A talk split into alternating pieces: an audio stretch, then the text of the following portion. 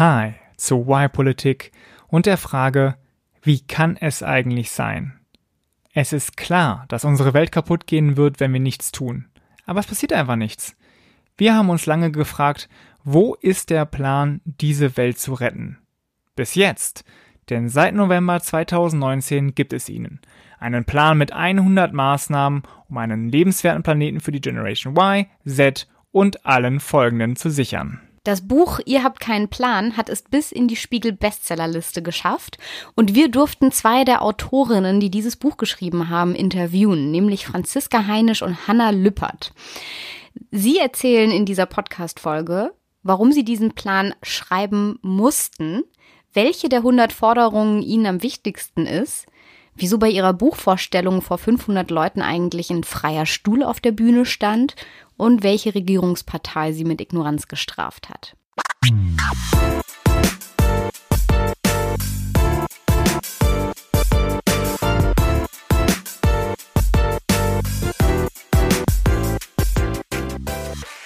Hallo Claudia, äh, sorry, dass ich dir am Samstag um 22 Uhr diese Nachricht schicke, aber es geht wirklich nicht anders. Der Gedanke lässt mich nicht mehr so richtig los.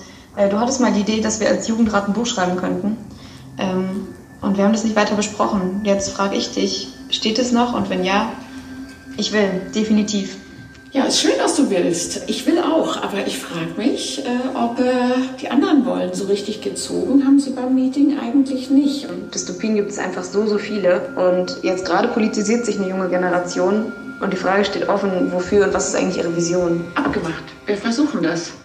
Was ihr gerade gehört habt, das waren Sprachnachrichten. Sprachnachrichten geschickt über WhatsApp und der Startschuss für ein Buch. Das Buch ist mittlerweile erschienen und gleich ein Spiegel-Bestseller geworden. Es heißt, ihr habt keinen Plan, darum machen wir einen und es ist zweierlei. Zum einen eine Anklageschrift gegen die Generation der Babyboomer. Im Buch auch Generation Not Gonna Happen genannt. Und zum anderen ist es ein Katalog, ein Katalog von 100 Maßnahmen gegen die Auslöschung der Menschheit. Im Buch heißt es, die menschliche Existenz steht auf dem Spiel und untermauert wird diese Schockanalyse von einer ganzen Reihe von wissenschaftlichen Daten und Prognosen. Laut dem Buch müssen wir jetzt unser Wirtschaftssystem und unsere Lebensweise ändern, damit die Generation Z und ihre Nachkommen noch einen lebenswerten Planeten vorfinden. Es geht also um Generationengerechtigkeit, und dann wundert es vielleicht auch nicht, dass wir heute in der Stiftung für Generationengerechtigkeit sitzen. In äh, Berlin Mitte sitzen Vincent und ich an einem Konferenztisch zusammen mit zwei Autorinnen dieses Buches. Und zwar mit Franziska Heinisch und Hanna Lüppert. Franziska ist 20 Jahre alt und studiert in Jena, äh, Heidelberg Jura. Oh, Entschuldigung, so rum. In Heidelberg Jura. Wie kam ich jetzt auf Jena? Ich weiß es nicht. Vielleicht äh, wegen Hanna Lüppert, die ist 18 Jahre alt, kommt aus Berlin, studiert in Lüneburg Umweltwissenschaften und Psychologie. Ja, und im Y-Politik-Podcast suchen wir ja nach Lösungen für das dritte Jahrtausend. Und darum war es auch ein absoluter Glücksfall, Glücksfall, dass ich bei euch war, als ihr das Buch vorgestellt habt. Ich meine, 100 Lösungen in einem einzigen Buch, das muss ja so richtig anstrengend gewesen sein, diese alle zusammenzutragen. Und wenn ich mich da an eure Sprachnachrichten erinnere, die ihr im Vorfeld äh, vorgespielt habt, dann seid ihr zeitweise auch ganz schön an eure Grenzen gekommen. Darum muss die erste Frage auch unbedingt lauten, warum? Warum habt ihr 2019 auf einen Großteil eurer Freizeit verzichtet, um dieses Buch zu schreiben? Weil wir glauben, dass es dringend notwendig ist, dass ganz, ganz viele Menschen auf ihre Freizeit verzichten und irgendwie aktiv werden. Ähm, warum das Buch? Weil wir das Gefühl hatten, es ist einfach unglaublich viel zu sagen und es ist so wichtig, dass endlich mal zusammengetragen wird, wenn wir von einer lebenswerten und von einer guten Zukunft sprechen. Was heißt das erstens und wie kommen wir dahin? Ähm, weil die Probleme, mit denen wir konfrontiert werden, einfach so unglaublich groß sind und so diffuse Ängste und Ohnmachtsgefühle verursachen, dass dann ganz häufig einfach die Kraft weg ist. Und wir glauben aber, dass man dem irgendwie was Kraftvolles entgegensetzen muss. Ähm, und wir haben kein Buch gesehen, was das irgendwie konnte. Und wenn, dann war es sehr verklausuliert geschrieben mit wahnsinnig vielen Fremdwörtern, so dass es wenig inspirierend war, aber äh, die Person, die es geschrieben hat, unglaublich intelligent wirkte. Und wir haben uns da wenig einfach ja erstens inspiriert gesehen, zweitens auch repräsentiert gefühlt und ähm, hatten das Gefühl, da könnte doch noch was gehen und da fehlt was und das, was da fehlt, das haben wir versucht selbst zu machen und das ist jetzt dieses Buch. Und das ist jetzt ja auch ein, ein Plan, ein Plan für die Zukunft. Ähm, auf der anderen Seite aber auch gleichzeitig eine Kampfansage. Also ganz vorne in eurem Buch schreibt ihr auch eine Widmung rein und die lautet, wir widmen dieses Buch allen Menschen, die je zu uns gesagt haben, it's not gonna happen. Wer hat zu euch gesagt, it's not gonna happen und wen meint ihr damit? An, an wen richtet ihr euch? Also gemeint sind vor allem die, die älteren Generationen, die Babyboomer, ähm, quasi alles von unseren Eltern zu unseren Großeltern darüber hinaus. Ähm, was uns aber immer ganz wichtig ist, es steht auch im Buch und das sage ich auch oft, wenn ich mit Leuten rede, die sich ähm, persönlich irgendwie angegriffen fühlen oder sagen, ich möchte ja gar nicht angeklagt werden, warum soll ich das Buch lesen? Dann sage ich immer, wir sagen explizit, diese Generation, die bemisst sich jetzt nicht mehr an Altersgrenzen. Also es ist nicht mehr so, wenn du in diesem oder diesem Jahr geboren wurdest, dann gehörst du dazu, sondern es ist diese Haltung, eben dieses not gonna happen. Und dieses, dass man sogar vor existenziellen Krisen und Problemen seine Augen verschließt und sagt so, nee, wir können jetzt irgendwie nicht anders denken und handeln, wir können unsere Politik nicht um, umkrempeln, weil es war ja schon immer so. Und daran, also so, weil sich halt diese Generation an dieser Haltung bemisst, kann jeder, auch wenn er ein Babyboomer ist, ähm, nicht Teil dieser Generation sein und mhm. umgekehrt Menschen in unserem Alter halt auch. Ja, es gibt ja auch aktuell dieses Meme Okay Boomer, wo man ähm, auch so Aussagen im, im Internet damit kommentiert, äh, wenn eine Haltung ähm, dort irgendwie genannt wird, die eben in diese Richtung geht, dass man nicht auf ähm, die Zukunft guckt oder auf Generationen oder wie man einen lebenswerten Planeten hinterlassen kann. Und da habe ich auch schon oft von auch Gleichaltrigen gehört, ob das nicht irgendwie gemein ist so ein bisschen. Und ich finde, es ist eigentlich, das ist, ist ja ähnlich auch zu, wenn man sagt, alter weißer Mann, wo man jetzt auch nicht mit sagen möchte, alle alten weißen Männer sind schlechte Menschen, sondern eine bestimmte Haltung ausdrücken möchte. Also ich kann das äh, sehr gut nachvollziehen, hoffe unsere Zuhörerinnen auch. Dass die nicht denen angehören.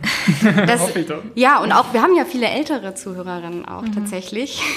Äh, das heißt jetzt nicht, dass ihr, ihr vielleicht dazugehört. Das werden wir nämlich, werden wir vielleicht noch sehen. Wir kommen ja noch zu den Genau. Thesen. Genau. Ähm, und am Ende ist es ja auch eine Einladung, vielleicht zu reflektieren und, und was zu ändern. Ja, absolut. Also dieses It's not gonna happen ist ja eigentlich ein Symptom von so einer Haltung, dass man eigentlich weiß, es müsste was passieren. Ähm, aber man ist nicht die Person, also man erklärt immer so wahnsinnig gern die Welt und sagt, ja, früher war ich auch naiv und habe von Weltverwässern geträumt und jetzt habe ich aber begriffen, ich allein kann doch eh nichts ausrichten. Und dann schlagen Leute Dinge vor und dann sagt man, ha, that's not gonna happen, weil es irgendwie zu krass, zu radikal, zu weit gedacht ist. Ähm, und dieses Symptom, dieses, was vor allem junge Menschen ständig gesagt bekommen, ist das manifestiert einfach diesen zerstörerischen Zustand, in dem wir uns gerade befinden. Und das macht uns einfach so wütend.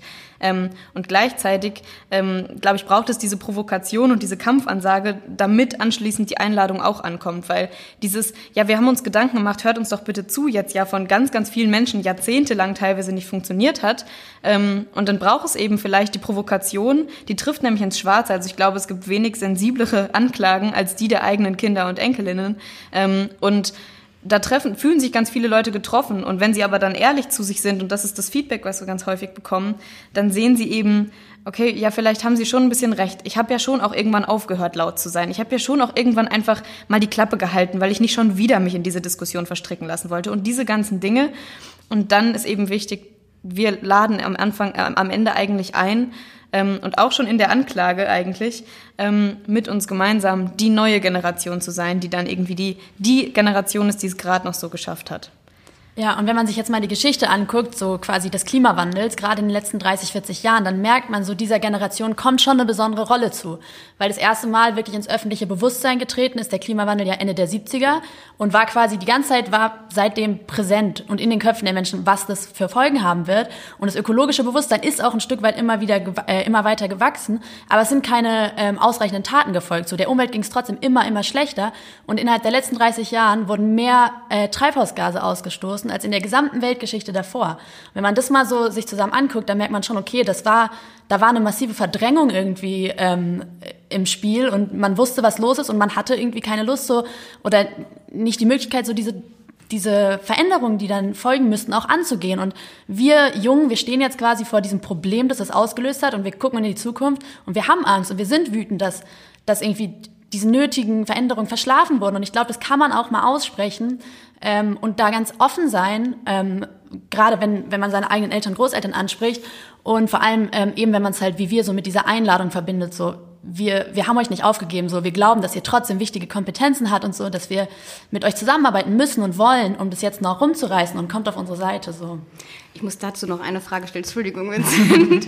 ähm, ich habe nämlich auch überlegt, jetzt ist ja Vorweihnachtszeit, ob ich das Buch nicht in meiner Familie verschenken sollte. Aber du hast keinen Bock auf den Stress. Ge genau, ich war mir dann ehrlich gesagt, habe ich dann kurz auch überlegt, so wie kommt das an, mhm. wenn, wenn, ich jetzt ein Buch verschenke, wo am Anfang eine Anklage an genau die steht, denen ich das schenken möchte. Und die ist schon wenn, ziemlich heftig. Also man kann schon sagen, ja, die ersten 50 vorlesen? Seiten äh, sind schon heftige Sachen drin. Ja, ich kann mal kurz äh, zitieren. Also ihr habt da geschrieben, Liebe Generation, not gonna happen. Mit diesem Buch klagen wir euch an. Ihr habt die Verantwortung, Entscheidungen für alle zu treffen, an Politikerinnen delegiert, aber das entbindet euch niemals von eurer eigenen Verantwortung für die Zukunft aller, die nach euch kommen. Wir nehmen euch in Haftung für alle Kosten, die ihr uns aufbürdet, für alle Folgen und Katastrophen, die euer Verhalten für unser Leben hat. Also ihr macht hier schon, äh, geht schon auf Konfrontationskurs, ne? Kann man ja. schon sagen. Ja, so und da vielleicht auch die Frage dann, wie hat denn, wenn man, wenn ihr das beantworten möchtet, wie hat denn eure Familie oder Bekannte im Freundeskreis darauf reagiert? Mhm. Ähm, diese Anklage, die Einleitung eigentlich des Buchs, ähm, war als erstes als Leseprobe verfügbar und bis dahin hatte meine Familie dieses Buch noch nie gesehen. Und dann kam dieses Jahr, Franziska, muss denn das sein? Also das ist die gleiche Diskussion, die wir schon ewig hatten und wir haben die schon x-mal gesagt, wir gehören nicht zu dieser Generation und jetzt klagt ihr uns wieder an. Ähm, und da kam erstmal so dieses, ja, muss denn das sein? Aber es hat natürlich auch wieder dieses ausgelöst, dass überhaupt mal eine Reaktion erfolgt ist, weil man hat ja auch das Gefühl, man muss sich wehren irgendwie. Also das war die erste Reaktion. Und als sie dann aber weitergelesen haben und dann gesehen haben, was wir eigentlich an Vorschlägen haben und wie wir eigentlich den Status quo dann auch analysieren, und zwar nicht einfach nur so, das ist blöd, wir wollen es anders machen, sondern was genau läuft eigentlich gerade schief und was wären die Gegenmittel, mit denen wir das bekämpfen könnten, ähm, da habe ich dann eigentlich nur noch das Feedback bekommen, so Wahnsinn. Also wenn man diese Fakten jetzt mal ansieht, dann kann man ja eigentlich nicht mehr schlafen. Und dann habe ich gesagt, ja, und deshalb wisst ja. ihr, warum wir diese leidigen Diskussionen immer wieder führen, ähm, weil ich nachts nicht schlafen kann, wenn ich das gelesen habe. Und insofern, es ist ganz lustig, hat die Einladung bei meiner eigenen Familie eigentlich ganz gut funktioniert jetzt. Ähm, und ich bin gespannt, was dieses Weihnachten für Diskussionen dann mit sich bringt. Wie war es bei dir, Hannah? Ähm, also die lustigsten Reaktionen habe ich eigentlich von meinem Onkel und von meinem Großvater bekommen. Die haben nämlich beide kurz nachdem das Buch rausgekommen ist, mir geschrieben und meinten so, ja, also ich habe jetzt dein Buch in der Hand, aber ich habe jetzt eigentlich nicht so Lust, angeklagt zu werden und mhm. ich würde jetzt, also ich fühle mich jetzt nicht so schuldig, wie ihr das da darstellt. Und dann ähm, habe ich denen halt so ein bisschen erklärt, so was, was das Motiv dahinter ist und warum wir halt eben schon denken, so die ältere Generation ansprechen zu müssen. Und dann hat die, ging die Diskussion so ein bisschen weiter und dann haben die mich auf so ganz konkrete Forderungen angesprochen, die hinten im Buch waren. Und dann war ich so, okay, also hast du doch das ganze Buch gelesen. Ich dachte, du wolltest das irgendwie nach ein paar Seiten aus der Hand legen, weil du keine Lust hattest, angeklagt zu werden. Und dann meinten die so, hm, ja, also ja, schon. Es hat mir dann auch Lust auf mehr gemacht. So, also ich glaube, dass dieses sehr provokante am Anfang halt auch so ein bisschen die Neugier weckt. Und dann will man schon noch wissen, so, was wir denn dann am Ende noch zu sagen haben, wie wir es besser machen würden. Ja. Jetzt haben wir uns schon darüber unterhalten, auch an wen sich das äh, Buch richtet, an die Generation Not Gonna Happen. Jetzt müssen wir aber noch klären, wer ihr eigentlich seid. Mhm. Also warum habt gerade ihr das Buch geschrieben? Ihr seid ja zu zehnt insgesamt, die das äh, Buch geschrieben haben. Ah, zu acht, okay, zu acht, die das Buch geschrieben haben. Alle im Jugendrat der Generationenstiftung. Also irgendwie Zukunftsfragen ist so euer wöchentliches Brot. Damit beschäftigt ihr euch immer. Ich glaube, Tanja und ich finden das super. Wir machen ja auch einen Podcast genau zu genau solchen Fragen. Aber es gibt ja auch Leute, die das irgendwie kritisch gegenüber sehen. Und ein Kommentar zum Beispiel bei Amazon war, dass, äh, ihr fasst euch schon an den Kopf, ist auch richtig so klar, er hat geschrieben, also das Buch sei ein Konversationslexikon für narzisstische Karrieristen. Was entgegnet ihr solchen Leuten? Also, naja, es wäre schon sinnvoll, wenn irgendein Argument käme, warum, dann könnte man besser entgegnen. Ähm, im Endeffekt ist es doch vollkommen absurd. Uns wird Narzissmus vorge äh, vorgeworfen, wenn wir sagen, es geht hier um unsere Zukunft. Also wenn es narzisstisch oder egozentrisch oder so ist, eine Zukunft haben zu wollen, dann sieht man ja schon, wie absurd der Status quo eigentlich gerade ist. Ähm, warum gerade wir das geschrieben haben? Naja, also wir sind irgendwie auf die Idee gekommen und ähm, wollten, wollten dieser Ohnmacht, die wir auch wir fühlen in Sachen Zukunftsängsten, irgendwie was entgegensetzen, was Kraft gibt und was uns einen Weg gibt. Ähm, und insofern, ja, glaube ich, hätte auch jeder beliebige andere junge Mensch äh, anfangen können. Ähm, und dann haben wir uns eben dazu entschieden, und das, das, das Ergebnis ist dieses Buch. Ähm, da haben wir uns überhaupt keine übermäßige Legitimation gegeben. Es war einfach dieses, wir selbst fühlen die Ohnmacht, wir selbst fühlen uns so oft machtlos und kraftlos, aber wir sehen ja, wie wichtig es wäre, Lösungen zu finden. Und die Lösungen gibt es ja eigentlich auch, nur sie werden nicht umgesetzt. Also was setzen wir dem entgegen? Wohin wollen wir eigentlich? Ähm, und dann der andere Punkt war, dass praktisch ähm, ja gerade ganz viel die Klimakrise diskutiert wird, aber im politischen Diskurs scheint es ja immer noch so, als könnte man diese Klimakrise allein mit irgendwelchen Klimamaßnahmen lösen. Ähm, und wenn man aber sieht, dass 71 Prozent der CO2-Emissionen seit 1988 von 100 Unternehmen verursacht wurden, weltweit, ähm, dann liegt das Problem oder der große Hebel, an dem man drehen müsste, ja offensichtlich in unserer Wirtschaftsweise. Ähm, und wenn man dann weiterdenkt, dass wir unsere Wirtschaftsweise ändern müssten, dann ist es eben eine Frage von, wie gestaltet man soziale Gerechtigkeit, wie die Arbeitswelt, wie geht man mit Umbrüchen um, wie muss vielleicht auch unsere Demokratie aussehen. Und das fehlte uns einfach noch im Diskurs. Und deshalb hatten wir das Gefühl, so das ist eben nicht einfach ein Buch, wo wir was wiederholen, was jetzt schon zehn andere Leute geschrieben haben, um unseren Namen drauf zu schreiben. Deshalb steht auch nicht Franziska Heinisch oder Hanna Lübbert, sondern eben dieser Jugendrat, ähm, in dem wir alle sind, drauf. Sondern das ist irgendwie ein Debattenbeitrag, wo wir glauben, der wäre so wichtig und der müsste so viel Raum bekommen, aber der gibt's bislang einfach in der Form noch nicht. Ähm, und deshalb von mir aus ist das narzisstisch, aber ich fände trotzdem eine Zukunft ganz gut. Was ich auch krass finde an diesem Kommentar, ist, dass er so dieses ähm, Muster widerspiegelt, was wir sehen in der öffentlichen Debatte seit Fridays for Future eigentlich. Und zwar, dass es immer, wenn wir Jugend laut werden, darum geht, um, den, um das Mittel, das wir dafür benutzen und nicht so um den Zweck. Also jetzt zum Beispiel bei Fridays for Future ging es immer darum, okay, jetzt streikt die Jugend so und verpasst Schule, ist das denn legitim und Schulpflicht und so. Und es ging so selten darum, wie viel Angst wir eigentlich haben und warum wir es machen. Jetzt haben wir ein Buch geschrieben, weil wir dachten, okay, so sogar diese Hunderttausenden, die auf der Straße sind, werden irgendwie nicht richtig gehört. So, das war jetzt unser letztes Mittel. Gut, vielleicht werden wir ja dann ernst genommen, wenn wir einen Spiegelbestseller haben. Jetzt geht's wieder darum, schreiben die nur ein Buch, um Erfolg zu haben und gar nicht so, warum schreiben die das? Was treibt die dazu an, ihren ganzen Sommer zu opfern? Manche von uns haben mehrere äh, Urlaubssemester eingelegt, äh, so dass es das Gegenteil von Karriere geil, nur um dieses Buch zu schreiben. Und was verdient ihr damit? äh, exakt gar nichts. ähm, wir sind weder reich noch äh, haben wir jetzt mehr Karriere als vorher leider. Ähm, also ja, wir alle haben das einfach ehrenamtlich geschrieben, äh, weil wir Bock auf das Projekt hatten. Geld wirft das Ganze nicht ab, auch wenn man meinen könnte, so so ein Buch äh, gibt ordentlich Geld. Ähm, aber das ist eben auch der Punkt, darum ging es von Anfang an nicht, sondern ähm, uns ist wichtig, dass jetzt die Debatte losgestoßen wird. Und während praktisch wir jetzt rumtun und vom Buch erzählen, geht bei uns intern schon die Diskussion weiter, aber was macht man als nächstes? Weil das Buch stößt wahrscheinlich auch noch nicht die weltbewegende Veränderung an. Ähm, und insofern, ja, Geld gibt's leider nicht. Und ähm, so richtig den Erfolg genießen geht auch nie, weil das Ziel, das man hat, die eigene Zukunft zu retten, ja irgendwie so wahnsinnig groß ist, dass jeder Beitrag nicht ausreicht. Ähm, aber es macht trotzdem Spaß.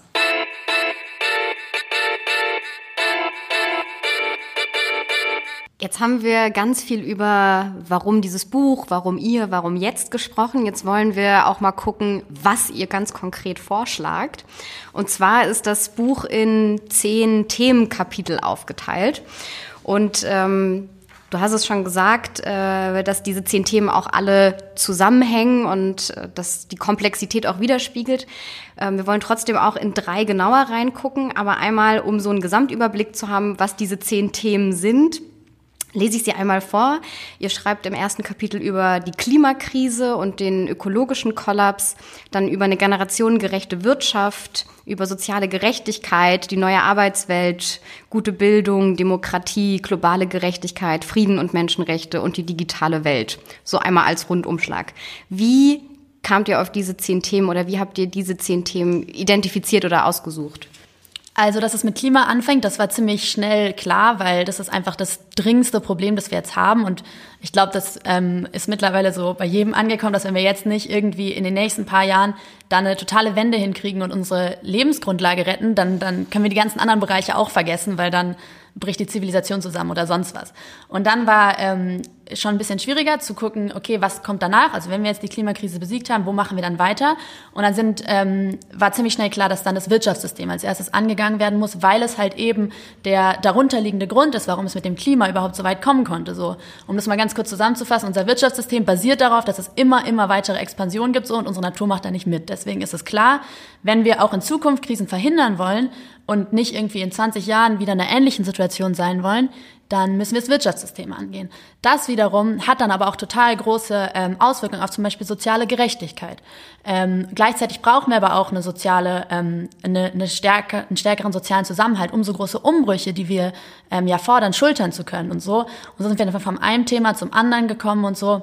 Und ähm, hat sich das wie so ein Netz irgendwie immer weiter aufgespannt. Und es hat, endet dann alles mit der digitalen Revolution, weil das halt ähm, jetzt irgendwie viel noch so fern in der Zukunft scheint, aber es eigentlich, ähm, wenn man sich nicht darauf vorbereitet, so diese digitale Revolution so riesengroße Umbrüche ähm, hervorrufen wird, die entweder super gut sein können und uns das Leben viel leichter machen können oder auch ein total dystopisches, äh, apokalyptisches ähm, Szenario enden können, wo wir uns halt auch darauf vorbereiten müssen. So. Ja, ja mal äh, erinnere mich gerade an eine Folge, die wir mal vor anderthalb Jahren gemacht haben zur Frage, äh, wie viel Cyborgs eigentlich schon in uns drinsteckt.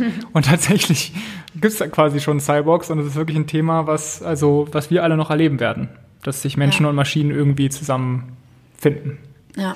Habt ihr euch äh, viel gestritten? Da gab es Diskussionen zu den Themen oder wart ihr euch da einig? Es gibt natürlich überall Diskussionen, ähm, weil wir den Anspruch hatten, einen Weg aufzuzeigen, wie wir unsere Zukunft retten würden. Und eigentlich gibt es natürlich hunderte Wege und wir mussten uns irgendwie für einen entscheiden. Ähm, das Gute war, die Ziele waren ja immer klar. Also wenn wir sagen, Klimakrise bewältigen, dann muss das eine maximale Wirksamkeit haben. Und beim Klima ist mittlerweile auch naturwissenschaftlich einfach klar, was passieren müsste. Da war es nicht so wahnsinnig schwierig. Und schwieriger wird's dann aber bei Themen wie Wirtschaft, ähm, wo auch die wissenschaftlichen Thesen einfach unglaublich viel mit Glaubenssätzen zu tun haben und mit Prämissen, die man voraussetzt, um dann Schlüsse zu ziehen und so. Und dementsprechend mussten wir da auch einfach austarieren, für welchen Weg entscheiden wir uns, wie radikal ist radikal genug und wo kann man vielleicht auch mal ein bisschen so ein, so ein Kompromiss eingehen und so. Ähm, aber gleichzeitig war der Gedanke, wenn wir unter acht Menschen es nicht schaffen, einen Weg auszuhandeln, wie können wir von einer Gesellschaft und einer Weltgemeinschaft verlangen, dass sie sich auf einen Weg verständigt? Also war das ja ein unglaublich demokratischer Prozess, praktisch so eine Laboruntersuchung. Wie kann demokratisches Aushandeln funktionieren und am Ende trotzdem ein konsequenter Weg rauskommen? Und äh, im Grundsatz sind wir uns bei sehr, sehr vielen Dingen einig und es ging dann eigentlich um Detailfragen, wo wir uns uneinig waren, ähm, weil wir natürlich auch einfach schon ein Jahr zusammengearbeitet hatten und dieses Thema Generationengerechtigkeit einfach Schranken setzt. Also eine Wirtschaftsweise, die die Zukunft in irgendeiner Weise aufs Spiel geht, aufs Spiel setzt, funktioniert einfach nicht. Und ähm, demokratische Strukturen zerbrechen funktioniert auch nicht. Und alles, was in dem Rahmen nicht stattfindet, muss halt angepasst werden. Und insofern die Prämissen waren klar und dann ging es vor allem um Detailfragen. Ja, genau. Und wie Franzi gerade gesagt hat, also wenn die Prämissen und so diese Ziele erstmal klar sind und unverhandelbar, dann fügt sich alles andere auch nach und nach. Klar, es ist manchmal Arbeit und Stress, so diese kleinen Differenzen auszutarieren, aber wir wussten alle so, ja, wir müssen das Klima bewahren und ja, wir müssen unsere Zukunft retten. Und dann kriegt man es immer irgendwie hin, einen Weg zu finden, wie man das macht. Und dementsprechend ist halt auch eine von unseren zentralen Forderungen im Buch, dass alle so ein bisschen aufwachen und so dieses Ziel überhaupt erstmal vor Augen haben, dass wir unsere Zukunft retten müssen und dass es nicht verhandelbar ist. Also im Moment ist ja die Diskussion in den Medien und in der Politik viel zu oft noch, schützen wir das Klima ja oder nein und nicht, wie schützen wir das Klima. Und wenn wir aber erstmal alle diese gemeinsame Prämisse haben, dann werden wir wahrscheinlich auch unter 80 Millionen oder unter der ganzen Welt viel, viel einfacher einen Weg dorthin finden, als es jetzt der Fall ist. Ja. Ja, ihr habt jetzt schon ganz viele Themen angesprochen und äh, wir müssen uns jetzt mal fokussieren auf ein paar. Zehn wären leider zu viel für diesen Podcast, denn wir würden gleich zehn Podcast-Folgen machen. Deswegen haben wir uns mal überlegt, wir würden uns gerne mit euch auf drei Themen konzentrieren, und zwar die Klimakrise, neue Arbeitswelt und Weiterentwicklung der Demokratie. Jetzt haben wir uns überlegt, okay, wie brechen wir jetzt diese drei Hammerthemen runter und haben uns dafür ein Spiel überlegt. Okay. Oh wow. Und äh, dieses Spiel ist schon bekannt aus Funk und Fernsehen von unserem lieben Podcast-Kollegen Jan Böhmermann. Liebe Grüße an dieser Stelle an Jan Böhmermann.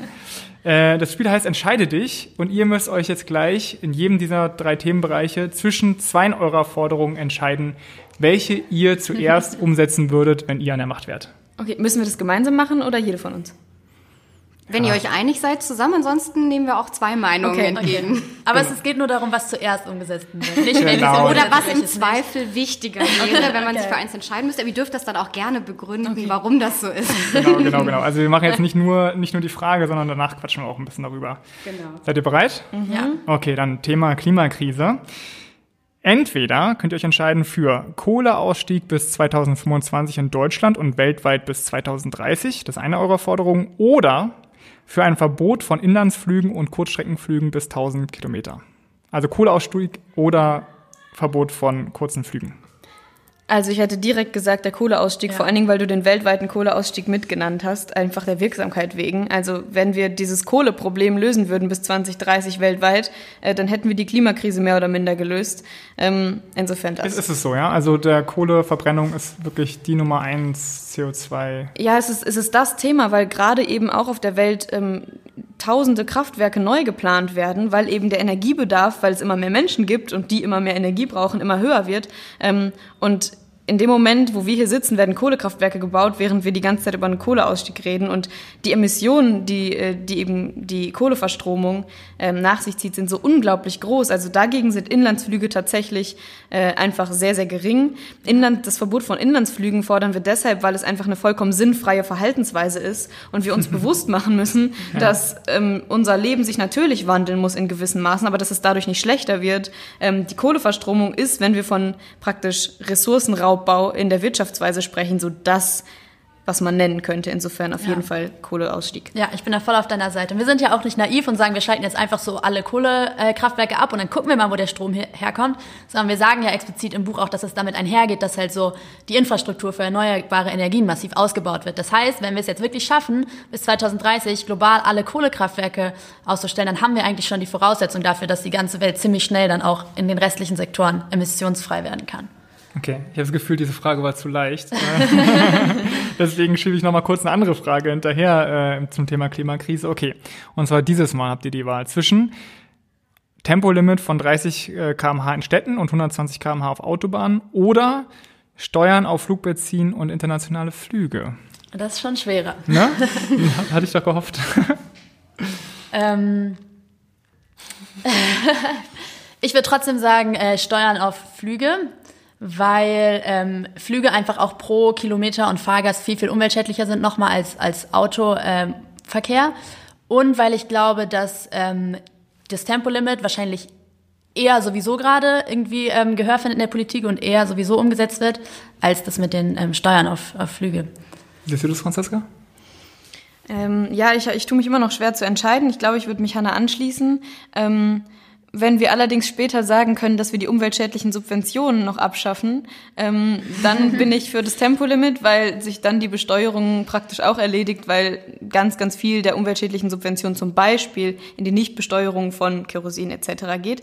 Ähm, und dann würde ich das Tempolimit sagen, weil äh, Andreas Scheuer zwar sagt, das widerspricht dem gesunden Menschenverstand, aber wenn man mal eben äh, sehr, sehr viele Emissionen einsparen kann und zudem irgendwie Verkehrstote halbieren oder so kann, ich weiß nicht genau, was da die Statistik war, dann ist das irgendwie das Gegenteil, finde ich. Also ja. das liegt einfach so auf der Hand, aber grundsätzlich würde ich auch sagen, nee, die Besteuerung äh, zuerst. Einfach weil es wiederum den größeren Effekt haben dürfte. Ja, äh, beides, was ihr jetzt gewählt habt, ist ja auch mehr so ein systematischerer Ansatz, ähm, eine Besteuerung oder auch den der Kohleausstieg, was ähm, so eine Regierung machen kann. Und beides andere, also Tempolimit wie auch Verbot von Inlandsflügen, ist so das, was die individuellen Menschen in Deutschland so ein bisschen aufregt, weil sie das Gefühl haben, ihre Freiheit was für eine mhm. Freiheit auch immer, schnell ja. zu fahren auf Autobahnen, dadurch eingeschränkt werden. Ähm, und also ihr euch jetzt eher für die, also nicht für diese individuellen Sachen ausgesprochen habt, sondern im Zweifel auch so breitere staatliche Maßnahmen, die jetzt nicht vielleicht man merkt, gut, man könnte vielleicht bei ähm, den Kerosin dann merken, dass die Flüge mhm. teurer werden, aber es gibt sie immer noch. Sie werden ja. nicht verboten. Also vielleicht auch so einen, einen Backlash, äh, der kleiner wäre, dass die Leute nicht mhm. so oh mein Gott, jetzt müssen wir uns alle einschränken, wie furchtbar, sondern vielleicht das sogar weniger mitkriegen würden und es würde sich trotzdem was ändern. Ja, absolut. Also obwohl wir natürlich eigentlich Inlandsflüge und Kurzstreckenflüge trotzdem abschaffen wollen. Würde ich auch ähm, machen. ja, es ist, es ist am Ende, glaube ich, einfach eine fehlgeleitete politische Debatte, die wir gerade mhm. führen, dass praktisch Menschen immer erzählt wird, ja, aber wenn wir jetzt Klimaschutz umsetzen, dann werdet ihr praktisch euer Haus nicht mehr verlassen können, ihr seid abgeschnitten von der Außenwelt und ihr dürft eigentlich nichts mehr tun, ähm, nicht mal schnell auf der Autobahn fahren. So, ähm, das wird immer erzählt und dann sagen die gleichen PolitikerInnen, die das versuchen als Narrativ zu bedienen, äh, oh, die armen Menschen sind aber gegen Klimaschutz, weil das so wahnsinnig schrecklich wäre, dann können wir es nicht umsetzen. Das ist so ein unglaublicher Teufelskreis. Ähm, was wir sehen ist, dass gerade ein Status quo ähm, herrscht, in dem praktisch der Standard ein zerstörerisches Verhalten ist. Ja. Und es wird noch zusätzlich unterstützt mit über 60 Milliarden ähm, Euro so umweltschädlichen Subventionen jedes Jahr, wenn man tatsächlich auch mal so die, die unklaren Kosten da drauf rechnen würde. Und 60 Milliarden Euro setzen einen Standard der Zerstörung, gegen den man ja als Mensch, der zukunftsfähig handeln will, ständig rebellieren muss.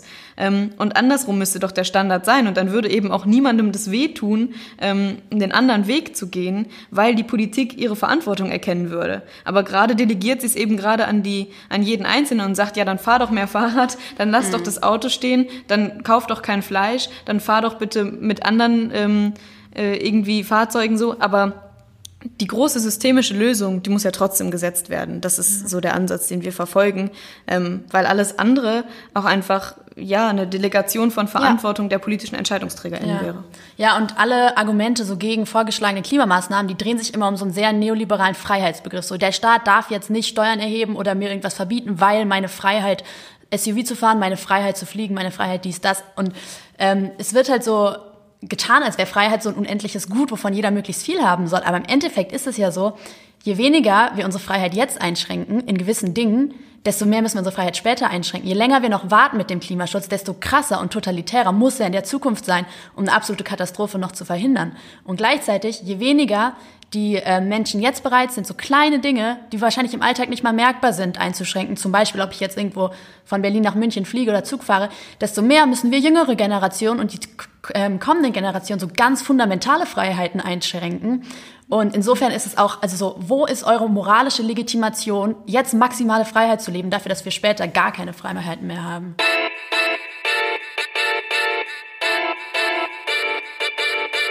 Themawechsel. Ja, ich habe überlegt, ob ich eine gute Überleitung finde, aber wir machen ja, einfach hardcore. harter Themenwechsel. ähm, und zwar zum Themengebiet Arbeit. Und da haben wir ebenfalls äh, zwei Forderungen aus eurem Buch, wo ihr euch für eine entscheiden müsst oder dürft. Und zwar folgende. Die eine ist, dass keine Ausbildung mehr gemacht wird zu wegfallenden Berufen, also Berufe, die durch die Digitalisierung wegfallen, da gibt es keine Ausbildung mehr zu. Oder dass Mitarbeiterinnen und Mitarbeiter an den Gewinnen ihrer Unternehmen, in denen sie arbeiten, beteiligt werden und mehr demokratische oh. Strukturen geschaffen werden. Fasst euch an den Kopf. Ja, wenn es ähm, leicht wäre, dann würde das nicht entscheide dich. Genau, also der, der, der Kontext vielleicht für unsere Zuhörerinnen, es geht natürlich bei der Arbeit um die Zukunft der Arbeit und die These ist, dass viele ähm, Berufe werden eben wegfallen, es ja. wird ähm, also bestimmte Arbeitsplätze Kohle, nicht mehr geben. Kohlebaggerfahrer solltest du nicht mehr werden, weil es eben bald keinen Kohleabbau mehr gibt in Deutschland. Ne? Und das wieder daher kommt dann nämlich die These, dass man äh, für diese Berufe, die es nicht mehr geben wird, sollte man keine Ausbildung mehr machen ähm, und gleichzeitig äh, die zweite Forderung, Mitarbeiterinnen zu beteiligen an den Gewinnen und Umverteilung mehr herzustellen. Ähm, soll ich anfangen? ähm, ich, also für mich ist die Antwort, äh, glaube ich, ein bisschen einfacher, als es jetzt äh, für dich aussah. Du sahst sehr am Grübeln, äh, sahst aus, als wärst du am Grübeln. Ähm, und zwar würde ich sagen, ähm, ich würde ähm, diese Mitarbeiterbeteiligung umsetzen, weil es halt ein super äh, starkes Instrument ist, um halt viel, viel mehr soziale Gerechtigkeit zu schaffen. Und es ist absurd, wenn man sich anguckt, wie entfernt voneinander die Gehälter an manchen Unternehmen sind, zwischen jetzt zum Beispiel dem, äh, den Aktionären oder den ähm, Vorstandsvorsitzenden und den, den unter Menschen auf der untersten Ebene. Und so jeder ähm, arbeitet für dieses Unternehmen, jeder trägt seinen ähm, Teil dazu bei. Und warum sollte nicht auch jeder daran beteiligt werden? Und, ähm, ja, also ähm, kurz, äh, kurz vielleicht zum Einhaken. Es früher war, ich, ich weiß ja nicht ganz genau die Zahlen, aber es ist natürlich so, dass wenn du äh, Vorstandsvorsitzende bist, du äh, mehr verdienst als irgendwie der einfache Angestellte. Aber der Faktor, um wie viel eine Führungsperson heutzutage mehr verdient als eine einfache Angestellte, ja. ist halt, also ich glaube, es ist irgendwie 63 mal so viel oder so. Und eure These ist ja, ja sogar noch viel, viel mehr bei den ah, großen DAX-Konzernen. Ja, okay. es ist völlig astronomisch. Und es wird immer damit ähm, gerechtfertigt, so die Personen tragen ja auch mehr Verantwortung oder arbeiten mehr. Aber du kannst ja gar nicht, was weiß ich, ich, 100, 200 Mal mehr arbeiten als jemand, der eine 40-Stunden-Woche arbeitet, weil du hast gar nicht so viel Zeit. Ja. Ähm, Genau, und ähm, dass keine Berufe mehr ausgebildet werden, die später wegfallen werden, das ist auch wichtig, aber ich glaube, das kann man eventuell vielleicht ähm, kompensieren, wenn man unsere äh, Bildungskapitel anguckt und Menschen in der Schule schon darauf vorbereitet, so welche Umbrüche die Digitalisierung bringen wird, dass sie dann von selber auf die Idee kommen, diese Ausbildung anzugehen. und deswegen dachte ich, das ist eher ähm, ersetzbar. Ähm, ich hätte dann tatsächlich auch auf ähm, die, die MitarbeiterInnenbeteiligung ähm, an Unternehmenserfolgen gesetzt. Einfach weil es wieder, also es ist wieder der systemische Ansatz. Ähm, auch wenn es mir wirklich schwerfällt zu argumentieren, warum das dann wichtiger sein sollte als das andere. Ähm, das greift einfach ein Grundprinzip unserer Arbeitswelt an, ähm, dass die Leute, die ganz oben in dem Stammbaum des Unternehmens stehen als die Verantwortlichen, dass die allein verantwortlich sind für einen Unternehmenserfolg. Das ist ja scheinbar so der Glaube, wenn tatsächlich Menschen, die zum Beispiel einfach nur Kapital im Unternehmen haben, das 18.000-fache von MitarbeiterInnen bekommen. Oder irgendwie der DAX-Vorstand das 367-fache oder was diese Zahlen da sind. Also es müsste sich ungefähr in dem Rahmen ähm, bewegen. Dann diese Menschen sind ja nicht allein dafür verantwortlich, dass ein Unternehmen läuft, sondern an jeder Stellschraube sind ja Menschen, die sich einsetzen, die arbeiten, die Verantwortung tragen. Und dieses, diesen, das auch tatsächlich mal wiederzuspiegeln in dem, wie, wie Löhne sich entwickeln und wie Unternehmen dann funktionieren, ähm, das hätte einen unglaublichen Effekt, glauben wir, auf ähm, unsere Wirtschaftsweise und auch auf die Handlungsweise von Unternehmen, ähm, weil man sich eben mehr als im Dienste der Allgemeinheit sieht, ähm, als irgendwie ein Unternehmen, was losgelöst von der Menschheit agieren kann und einfach nur für fiktive Kenngrößen wie Profit oder eine Finanzbilanz am Ende. Ja, total. Und es gibt da auch einige interessante Pilotprojekte. So, es gibt ganz spannende Dokus über so ein paar Unternehmen im In- und Ausland, die das schon umgesetzt haben. Und die Mitarbeiter sind auch ähm, viel zufriedener mit ihrem Job, haben viel, viel weniger psychische Krankheiten, weil die sich halt identifizieren ähm, mit, mit der Firma, für die sie arbeiten und eine viel höhere Motivation haben, was dann auch dem ganzen Unternehmen wieder zugutekommt. Könntet ihr uns die Doku äh, vielleicht Tipps vielleicht geben? Dann würden wir nämlich auf unserer Seite verlinken. Ja. Äh, das findet ihr dann, die uns hier zuhört, unter ypolitik.de slash plan. Das ist euer Kurzlink. Ähm, bei der ersten Forderung, die ihr jetzt nicht genommen habt, nämlich die wegfallenden Ausbildungen, da habe ich mich gefragt, ob man das heute schon sagen kann, mhm. was genau jetzt wegfällt und dann auch weiß, diese Kompetenzen brauchen wir nicht mehr und diese brauchen wir. Ihr zitiert in eurem Buch zwei Studien, die gemacht wurden, ähm, wo es aber viel darum geht, abzuschätzen, wie viele der Arbeitsplätze fallen denn in Zukunft weg. Aber kann man tatsächlich auch schon genau sagen, so diese bestimmten Berufe wird es nicht mehr geben und andere werden wichtiger? Wie, wie, ja, wie, wie genau kann man da die Zukunft überhaupt vorhersagen? Mhm. Ähm, es lassen sich auf jeden Fall Berufsfelder vorhersagen. Also das ist zum Beispiel ganz, ganz viel Transport. Das sind so Zuarbeiten und administrative Arbeiten, so äh, Sekretäre, Sekretärinnen, ähm, eben LagerarbeiterInnen. Also diese ganzen Aufgaben, die sich heute schon elektronisch steuern lassen, in großen Teilen nur noch überwacht werden müssen. Das wird natürlich noch extremer. Ähm, gleichzeitig ist auch klar, dass die Digitalisierung auf jeden Fall auch vordringen wird in Bereiche, wo wir nicht glauben, dass Berufe ersetzbar werden. Also zum Beispiel bei, bei JuristInnen denkt man ja immer so, das ist der Job, der immer sicher bleibt. Nee, also faktisch können Schriftsätze auch vielleicht von künstlicher Intelligenz in Zukunft ähm, geschrieben werden. Es stimmt natürlich, dass da bislang noch Unsicherheit ist, ähm, aber bei manchen Berufen wissen wir eigentlich schon heute, dass sie ersetzbar wären. Ich frage ähm, nur kurz aus Eigeninteresse, mhm. wie sieht es aus bei Kommunikationsmanagern? Seht ihr eine Chance für mich, dass, dass ich noch meinen Job behalten kann? Oh, oder? schwierig, schwierig. Kommunikationsbots sind jetzt. Oh Gott, oh Gott. nee, gibt's heute schon, Vincent. Ja, es, also es ist, das wird, sowas wird ja ständig gefüttert, aber da ist einfach ja noch nicht klar, ähm, wann künstliche Intelligenz die gleichen Kompetenzen da aufweisen wird, wie irgendwie der klassische ähm, Arbeiter, die klassische Arbeiterin. Ja. Ähm, aber heutz, also gerade so bei diesen administrativen Aufgaben, gerade bei so bei so Aufgaben, ähm, die sowieso schon schlecht entlohnt werden heute ähm, und wo nicht mal eben ein Wechsel in einen anderen Bereich zum Beispiel äh, möglich ist, wird einfach immer noch so getan, als als müsse man die Leute da zwangsläufig unterbringen. Ähm, ja. Und man kann es einfach abschätzen und ähm, ja, teilweise wird man vielleicht auch einfach nicht wissen, ähm, dass in 20 Jahren dieser Beruf nicht existiert, aber da muss man sich eben heute schon Gedanken darüber machen, was passiert unter Umständen mit Berufsfeldern, die wegfallen, wo können diese Menschen dann weiterarbeiten, was für Fähigkeiten müssen die vielleicht mitbringen? Und was kann man ihnen an die Hand geben, welche Möglichkeiten und Optionen, wo sie dann hingehen können.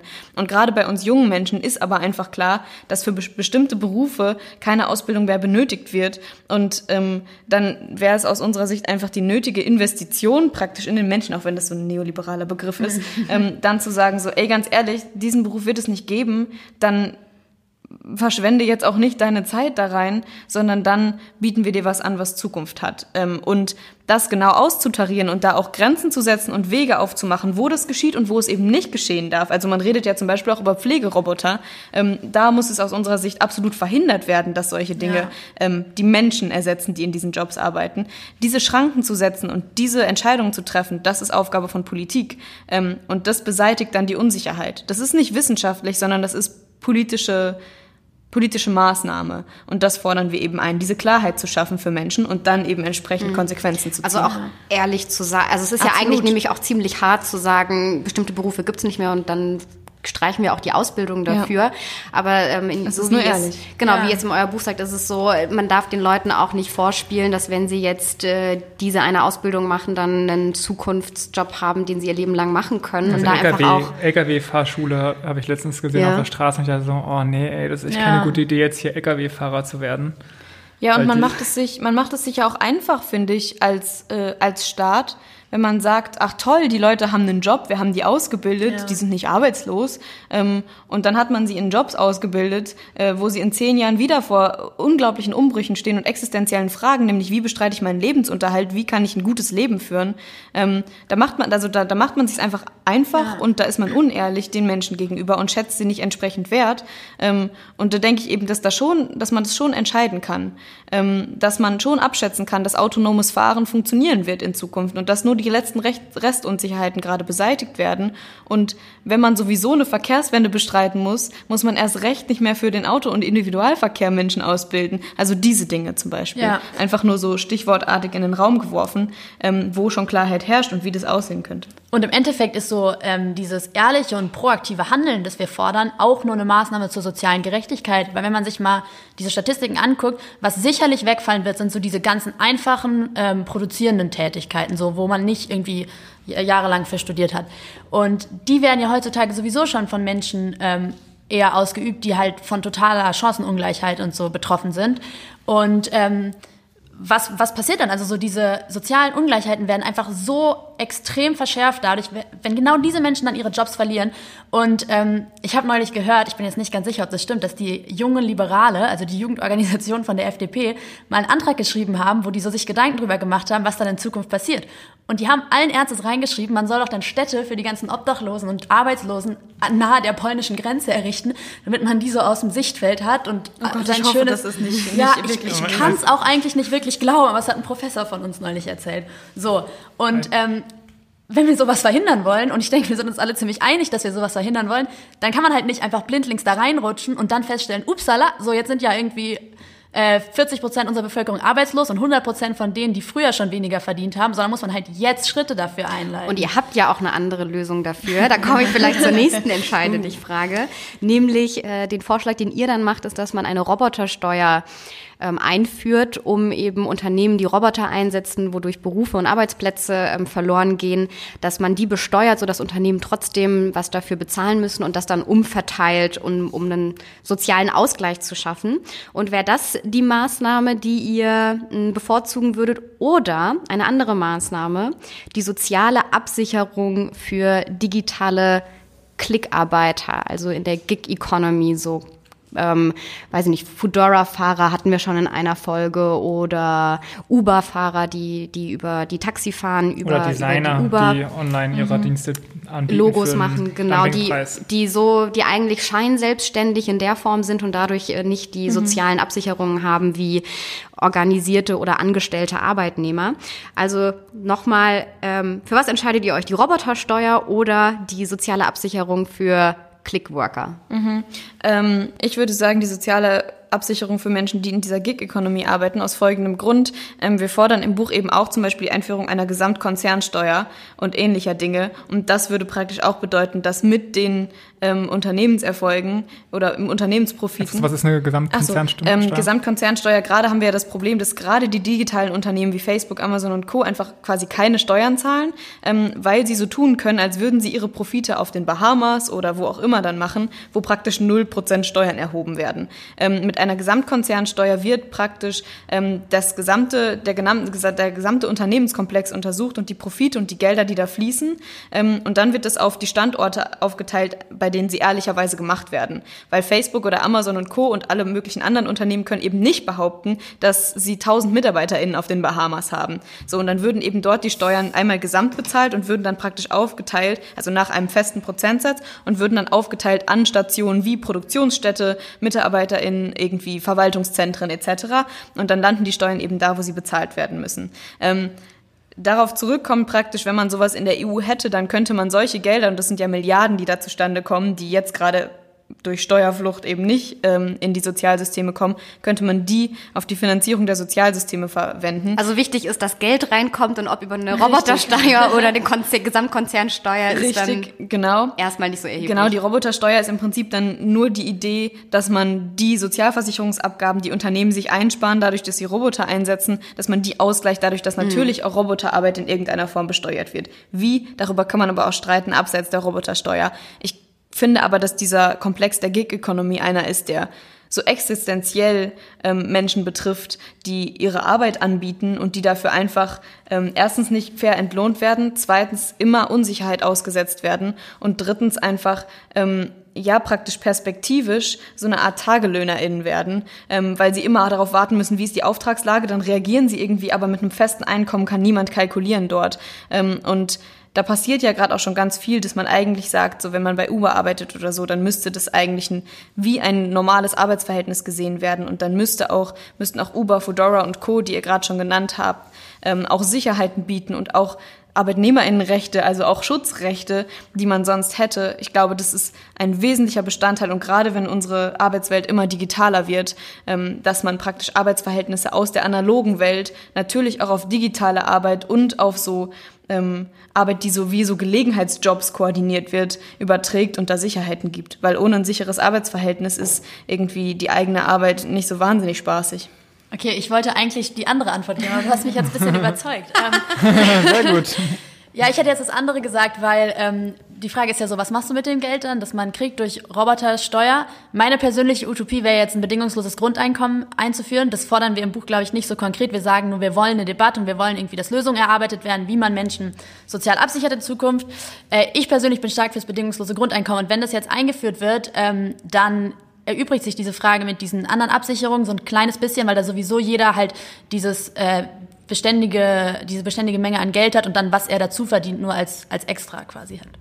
Ah, ich würde noch so gerne über das bedingungslose Grundeinkommen weiter diskutieren, weil das auch ein Lieblingsthema von mir ist. Aber wir müssen jetzt noch zum dritten Themenkomplex kommen.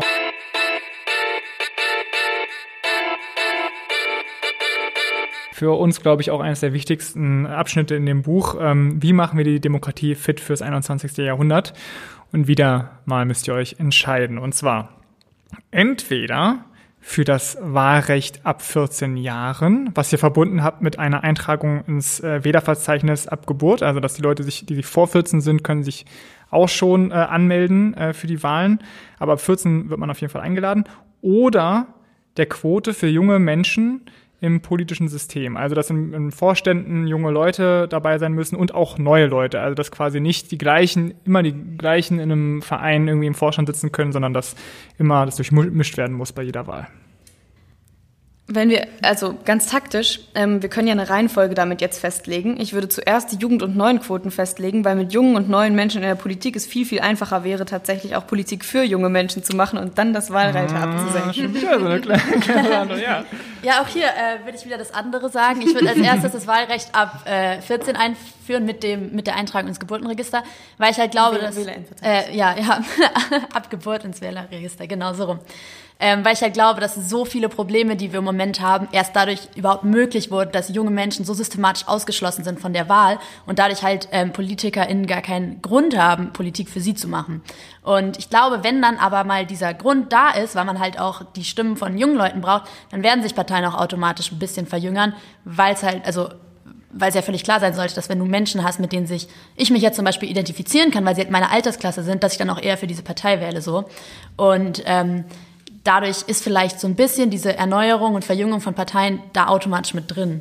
Also funktioniert auf jeden Fall in beide Richtungen. Ja. Halt.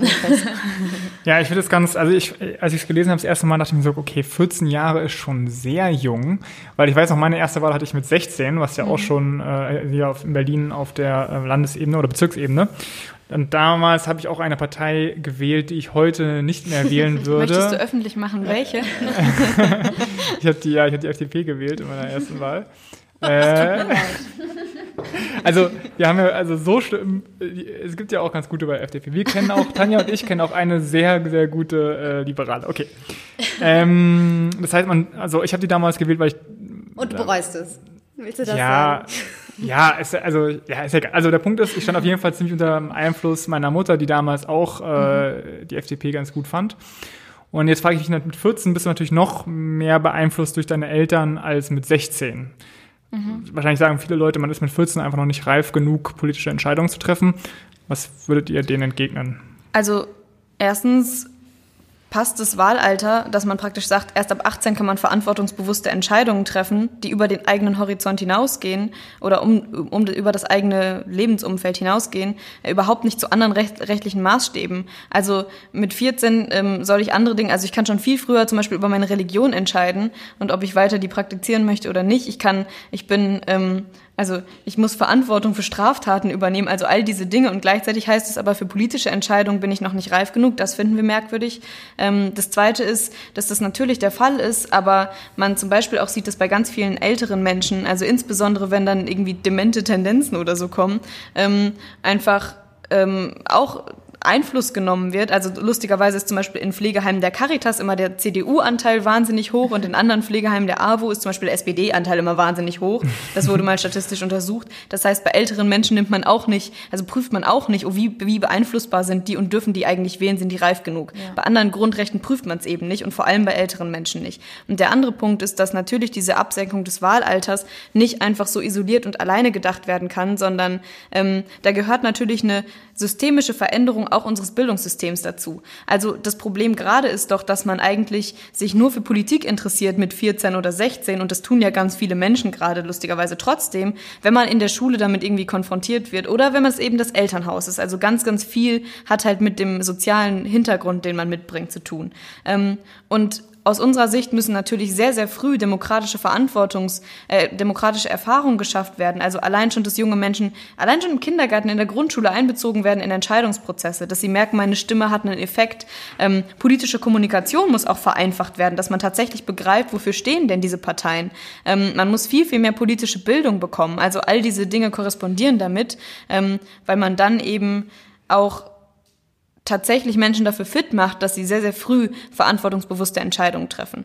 Und ein Punkt noch, ähm, dann sieht man gerade auf den Straßen, dass gerade junge Menschen ähm, demonstrieren, dass sie erkannt haben, wie wichtig Klimaschutz ist, dass sie wissenschaftliche Berichte verstehen ähm, und das ist aus unserer Sicht einfach das stärkste Gegenargument. Ähm, dass es natürlich möglich ist, nur eine Gesellschaft muss halt schon früh genug das Signal geben, eure Entscheidungen werden hier ernst genommen und ihr habt einen Effekt, damit Menschen, junge Menschen das auch selbst so wahrnehmen und dann eben sich entsprechend informieren zum Beispiel. Ja, genau. Und wie Franzi gerade schon gesagt hat, also das Ganze muss halt auch wieder ganzheitlich gesehen werden. So natürlich werden wir dann auch so die politische Bildung in der Schule verändern und besser machen und intensiver machen. Ähm, was ich aber interessant finde, ist, es gibt auch ab und zu so bei Bundestagswahlen ähm, diese Jugendwahlen, wo Jugendliche halt ihre Stimme abgeben dürfen und es hat dann keinen Effekt, nur so um zu gucken, wie die wählen würden.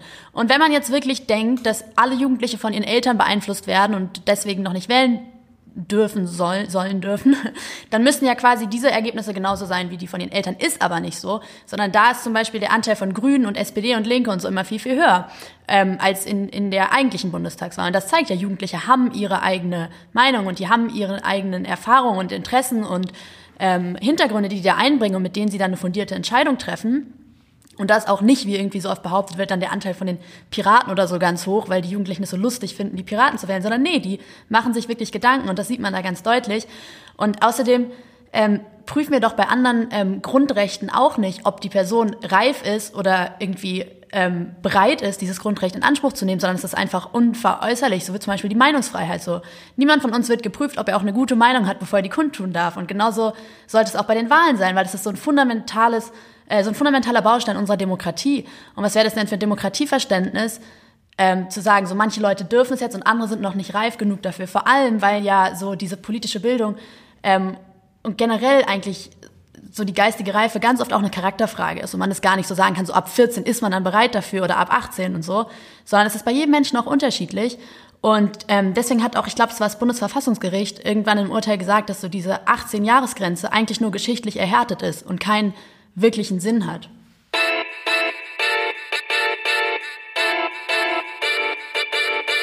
Jetzt haben wir uns ein paar Forderungen von den insgesamt 100 Maßnahmen, die ihr in diesem Buch beschreibt, uns mal rausgegriffen. Also man muss es dann noch lesen. Jetzt. Genau, lohnt sich immer noch auf jeden Fall.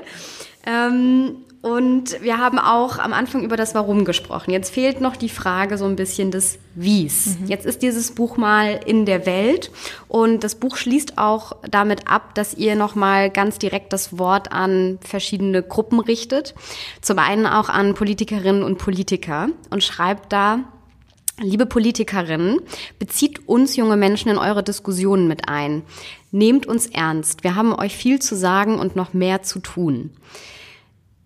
Wenn jetzt uns ein Politiker oder eine Politikerin zuhört, wie können, sollen die euch beteiligen? Was ähm, wären gute ja, Möglichkeiten, jungen Menschen zuzuhören und Vielleicht erstmal bei der Frage. Mhm.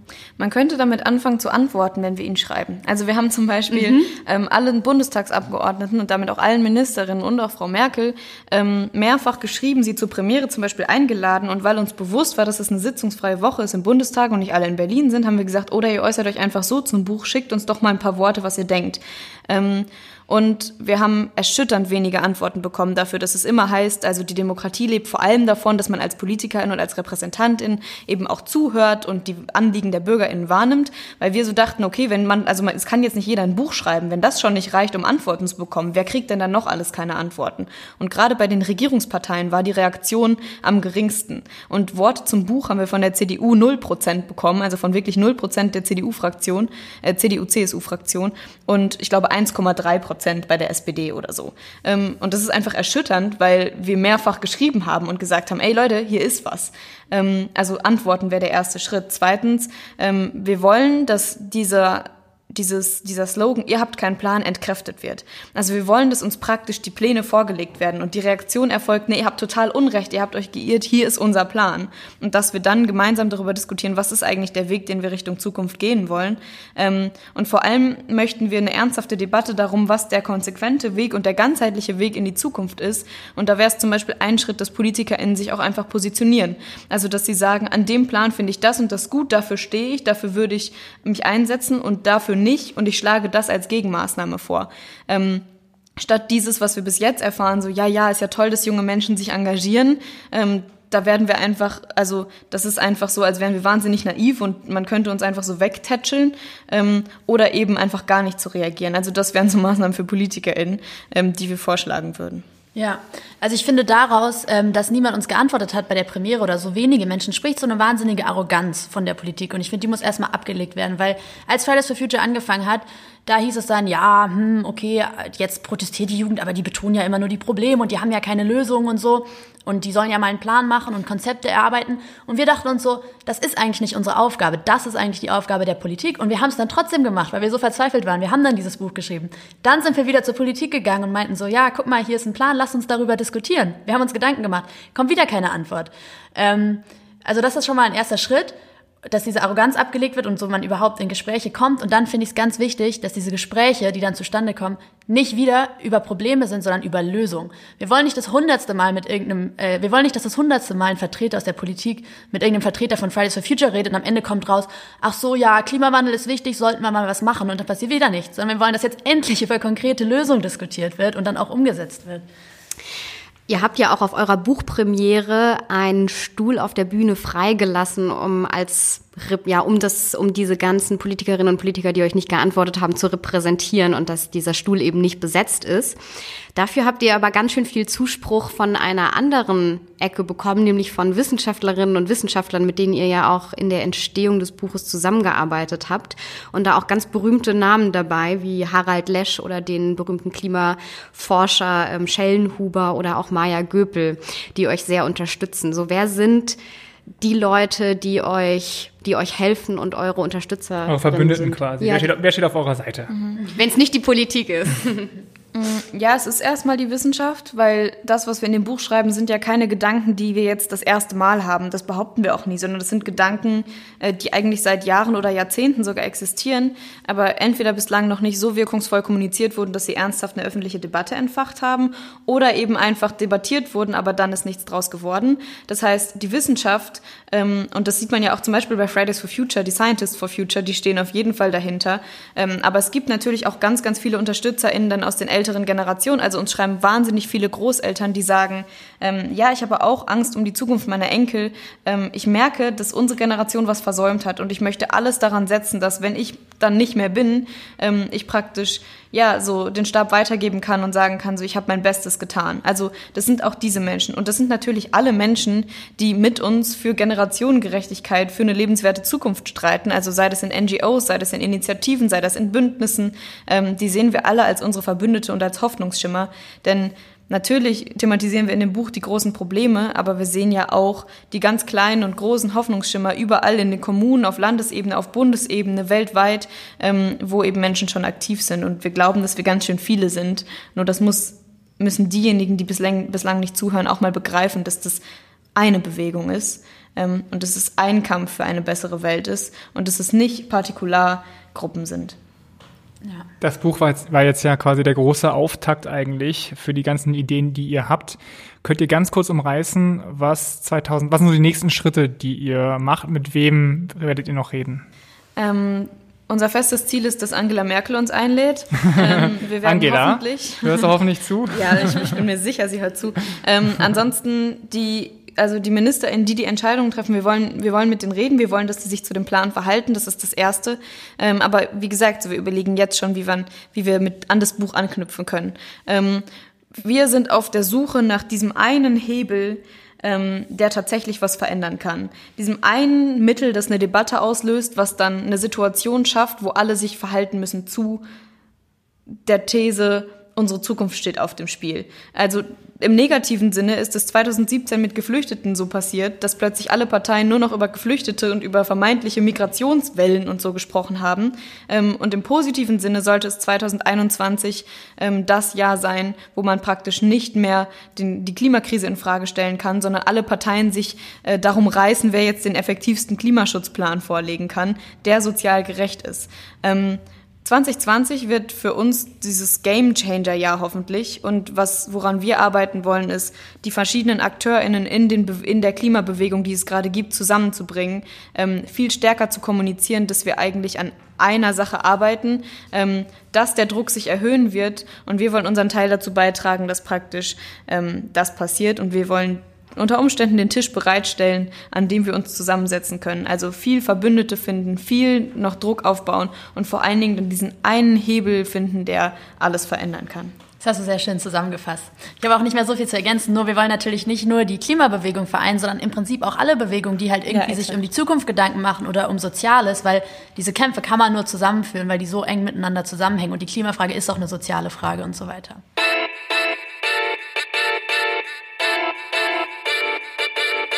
Dann sind wir schon bei der Abschlussfrage an euch. Und zwar hätte ich gerne in einem Satz wenn ich jetzt, das werden die meisten sein, die uns wahrscheinlich zuhören, ich bin keine Politikerin und kein Entscheidungsträger. Was ist euer einer Appell, den ihr an ganz normale Leute, Schülerinnen und Schüler, Studierende, Eltern, was kann jemand, ganz, ein ganz normaler Bürger oder Bürgerin tun? Was ist euer einer Appell zum Abschluss? Ähm, ich würde sagen, macht euch Gedanken, verdrängt Themen nicht mehr, weil es gibt Themen, die kann man einfach nicht auf Dauer verdrängen, zum Beispiel das Klima. Da müssen wir uns jetzt Gedanken drüber machen. Begreift euch auch als Teil der Lösung und merkt, dass auf jedem Verantwortung lastet und auch äh, die Chance lastet, was, was zu verändern. Ähm, jeder kann wählen gehen, jeder kann sich äh, engagieren, jeder kann PolitikerInnen anschreiben, jeder kann in seinem Umfeld Debatten anstoßen, in seinem Arbeitsumfeld äh, Veränderungen anstoßen. So, wacht auf, werdet aktiv Franziska, was sagst du? Jetzt hast du einen Satz mit sehr vielen Kommentaren gebildet. Ein alter Trick. Ähm, ich würde das ergänzen mit jede und jeder hat dieses eine Projekt in der Schublade, was man irgendwann mal machen wird, wenn man glaubt, man kann es ja eh nicht hinkriegen. Gedankenstrich, fangt heute damit an. super, das äh, war echt ein, also wirklich ein super Gespräch, wo ich sehr viele Argumente noch getankt habe für den Fortschritt, die ich vorher noch nicht äh, drauf hatte. Vielen, vielen Dank, äh, Franziska Hanna, dass ihr euch die Zeit genommen habt. Danke für die Einladung. Äh, ja, danke. Sehr gerne. Äh, ja, wenn ihr nochmal die Argumente nachhören wollt, dann könnt ihr gerne gehen zu ypolitik.de slash plan. In der nächsten Folge stellen wir euch fünf junge Menschen vor, die uns Hoffnung geben für 2020. Darunter auch eine Person mindestens, die gerade sehr in den Schlagzeilen ist. Wir wünschen euch ein schönes neues Jahr und hören uns wieder 2020 mit Lösungen für das dritte Jahrtausend.